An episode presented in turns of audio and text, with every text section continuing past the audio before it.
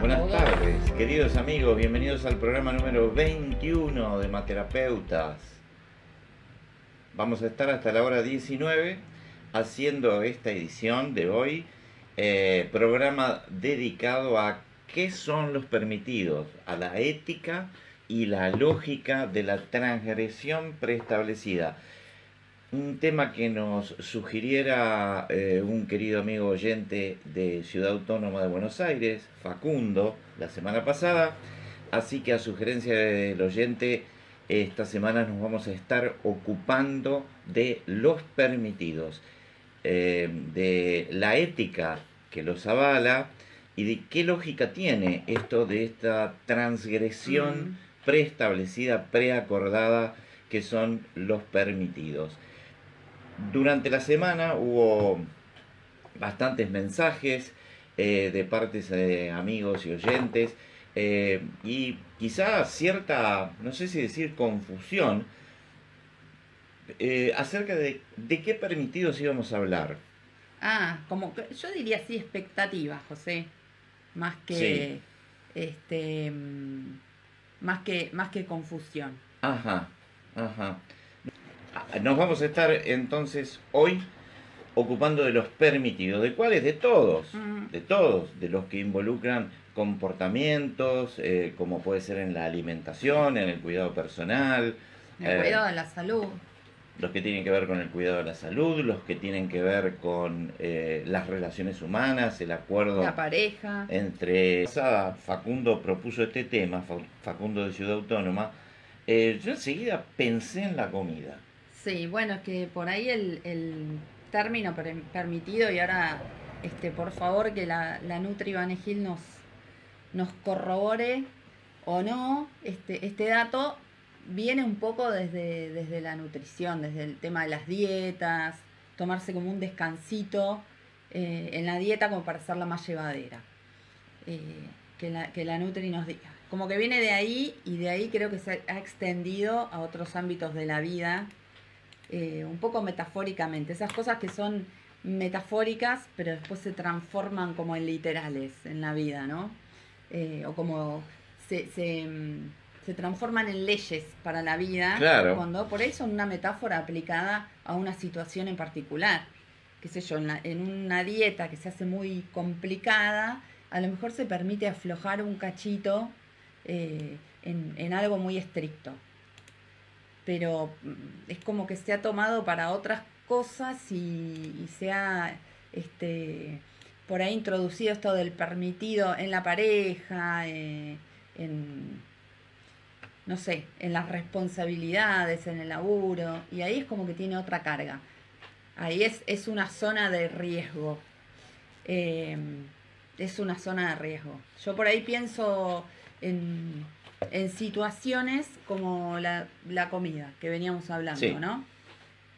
Y ahí a mí el permitido, personalmente a mí me parece una incoherencia. Y le pregunto a la Nutri también. Pues si vos decidís comer mejor, más sano, ¿por qué tenés que volver o caer en aquellos alimentos que sabes que no son sanos? Es una decisión de vida, es decidir vivir mejor. ¿Por qué daría un paso atrás? Es conocerse uno y, cuidarse mucho. ¿no? Yo siempre digo que hay que tratarse a uno mismo como uno trata a, un niño, a alguien delicado, a alguien que quiere mucho, que lo trata con paciencia, lo trata con amor, eh, lo comprende, lo escucha, le dice las cosas con, ternura. Eh, a uno mismo también. A veces las personas somos muy duras con nosotras mismas. Eh, escucho por ahí pacientes que se dicen cosas muy horribles, que se miran al espejo y se dicen cosas horribles. Entonces yo les digo, ¿vos le dirías eso a una amiga? No, jamás. No te lo digas a vos. Claro. Tratate bien. Entonces, em, conectar con las emociones, permitirse un tiempito cuando uno está triste y lo necesita, está perfecto, súper saludable, súper. O sea, esto de, de la cosa absolutamente restrictiva es insostenible en el tiempo. Ahora, una cosa es permitirse em, comer algo que te da placer y no daña tu salud, Y otra cosa es permitirse comer algo que daña tu salud. Ahí es como que no es tan negociable o, directamente no es negociable. Vos obviamente puedes hacer lo que quieras siempre, uno es libre. Pero hay que, hay que tener en cuenta las consecuencias que tiene lo que vamos a hacer.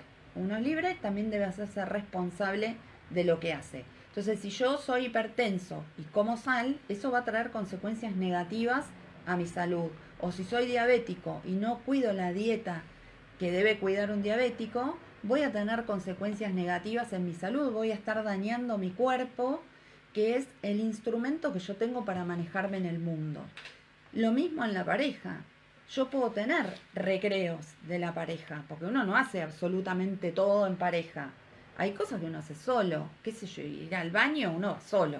Mm. Eh, juntarse cada uno con sus amigos lo hace solo, lo hace sin la pareja, sería un plomazo que venga tu compañero o tu compañera si te vas a reunir con tus amigas. Es un plomo.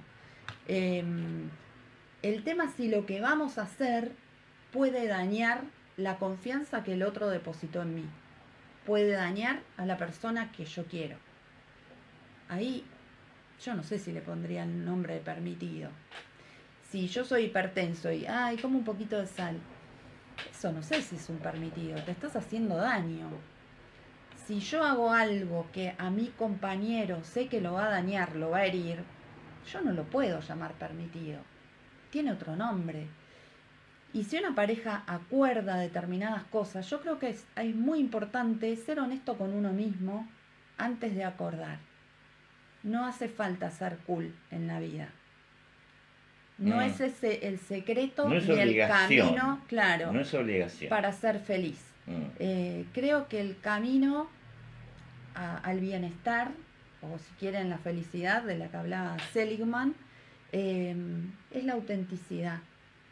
Entonces yo auténticamente, ¿qué siento? ¿Qué quiero con mi compañero? Y hay que ser sincero. Y si a mí no me gusta, no me gusta. Y si vos querés hacer eso, anda por tu camino, pero no me dañes. Si yo quiero cuidar mi cuerpo, tengo que ser honesto conmigo. ¿Quiero cuidar mi cuerpo? Sí. Bueno, hay cosas que no voy a poder comer, Mm. Mm. lamentablemente. Y si no, estaré haciéndome daño. Pero a eso no lo podemos llamar permitido. Por ahí me quedaría con esto. El, el- el doctor Diseñi preguntaba al principio del programa si se trata de un paréntesis moral Mm. autodecretado.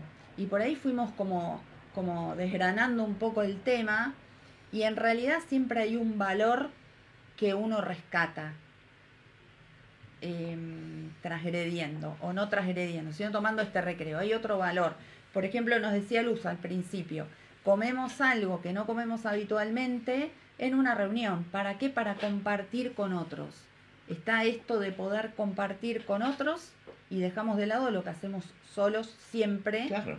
para compartir otra cosa. Eh, y ahí hay como un recreo en lo que solemos hacer habitualmente. Eh, es algo decidido. Ivana nos hablaba de la crianza, de la dura tarea de la crianza y de la necesidad de estos recreos. Recreos que tienen que ver con el autocuidado.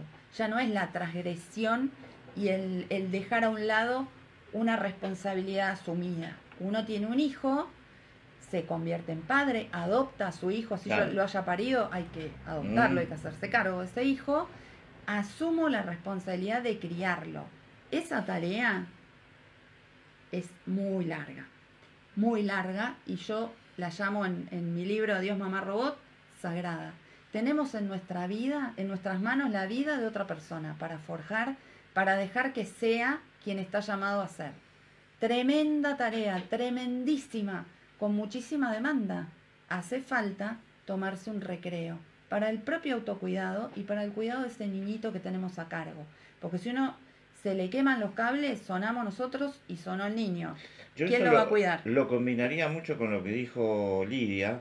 Eh, eh, también la tarea en general, la tarea del trabajo, de la- del ejercicio profesional, que también demanda mucha responsabilidad y mucha energía y mucho tiempo, Obviamente. a la que también hay que meterle este, recreos para poderla sostener en el tiempo y también para adaptarnos al momento de que haya que dejarla, ¿no? Totalmente. Esto, esto, esto de, eh, ¿cómo es? trabajar para vivir y no vivir para trabajar. Mm, tal cual, tal cual. Bueno, gente, buena Un gustazo. semana. Hasta Chau, el chau. sábado que viene.